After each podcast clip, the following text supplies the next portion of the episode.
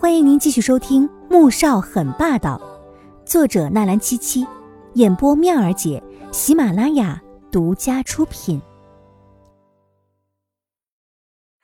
第五百集，黄天武小心的看着二人，并没有发现什么异样之处，这才暗暗松了口气。你们到那边玩啊？黄天觉指着前面放着椅子和遮阳伞的草坪。旁边还长着一棵歪脖子大树。黄天武知道他们这是有重要的事情要谈，拉着黄天雪走过去。待人走远，黄天觉这才从外套口袋里掏出一张照片来。这个女人你认不认识？穆萧寒接过照片，仔细看了许久，摇了摇头。这是谁？和老太太有什么关系？这个女人真名叫做黎如子，H 国国籍。为一个代号叫做“雪狼”的组织刺探情报，三十八年之前，因在我国身份暴露，受到你大伯的追捕，逃到了法国。黄天觉将照片上的女人情况说了一遍。穆萧寒沉着眉，许久才说：“别卖关子，把你知道的说出来。哼，你都猜到了，还要我说什么呀？说吧。”穆萧寒此时希望自己猜的是错的，又希望是对的。心情复杂极了。他受了重伤，被正好在这边休养的穆老太太许科救下。我找到老太太曾经住的旧居，现在那边已经荒废了。我问过那房子的主人，说是因为闹鬼，不敢住。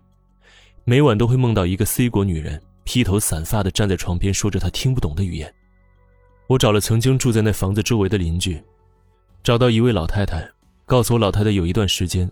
每天都会和照片上这个女人出去散步、逛街，后来忽然有两个月都没看到这两个人了，再后来，就只看到老太太一个人，接着没多久就回国了。黄天觉觉得这件事真是有趣。我这里找到了一份医院记录，你看看。说着，又从口袋里掏出一张纸。穆萧寒看着他，又掏出一张纸，嘴角抽了抽。在这之前，我调查到老太太因为曾经生下你父亲雪崩，而导致身体多年一直虚弱，老爷子这才把她送到法国这边静养，每隔一两个月就会来法国住几天。之后老太太回国之前，医院给出的检查是身体各项指标十分健康，且怀有三个月的身孕。话说到这儿，穆萧寒几乎不再猜测了。老太太三十八年之前就死了，现在的老太太。是当年那个间谍，黎如子。他深吸一口气，将自己的猜测说出来。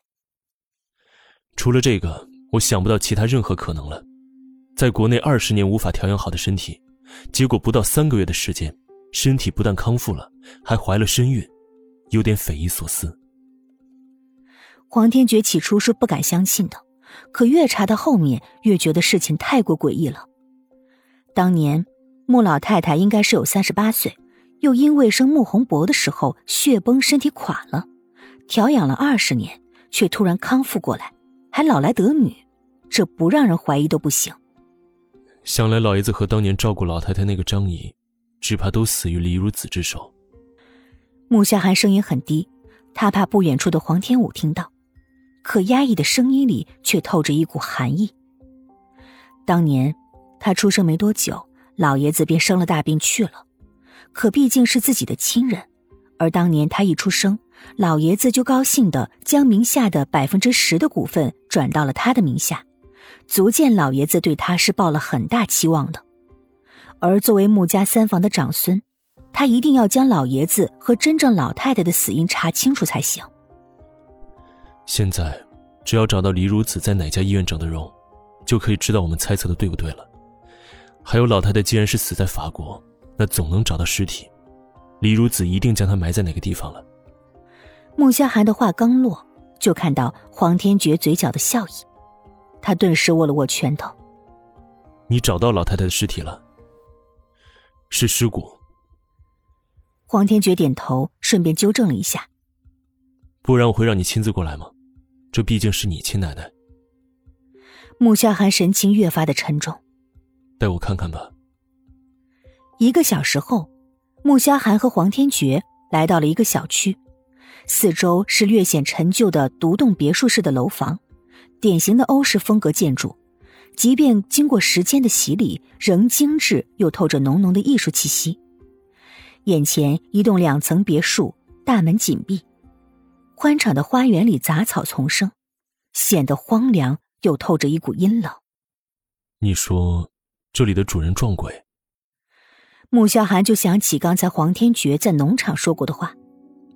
是这么说的，不过你一定想不到，这话还是现在的老太太对着房子主人说的。黄天觉脸上透着一抹兴味。李如子告诉这房子的主人说，这里闹鬼，总是梦到一个穿着白衣服的女鬼站在床前说着什么话，以至于给这房子的主人留下了心理暗示。等他回国之后，这里的主人住了进来，然后就开始觉得这里面闹鬼了。新的免费书《凤临天下女商》，同样免费，同样好听，剧情超爽，而且已经很肥喽，可以开始宰喽！点击蜜儿姐头像订阅收听《凤临天下女商》。